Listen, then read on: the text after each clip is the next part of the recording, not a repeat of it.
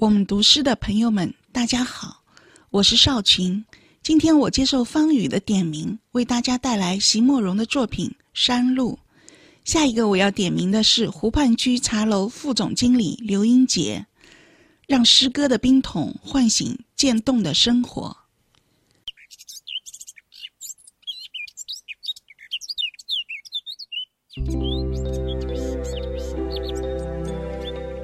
我好像。答应过，要和你一起走上那条美丽的山路。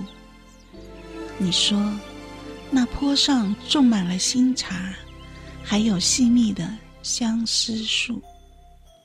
我好像答应过你，在一个遥远的春日下午，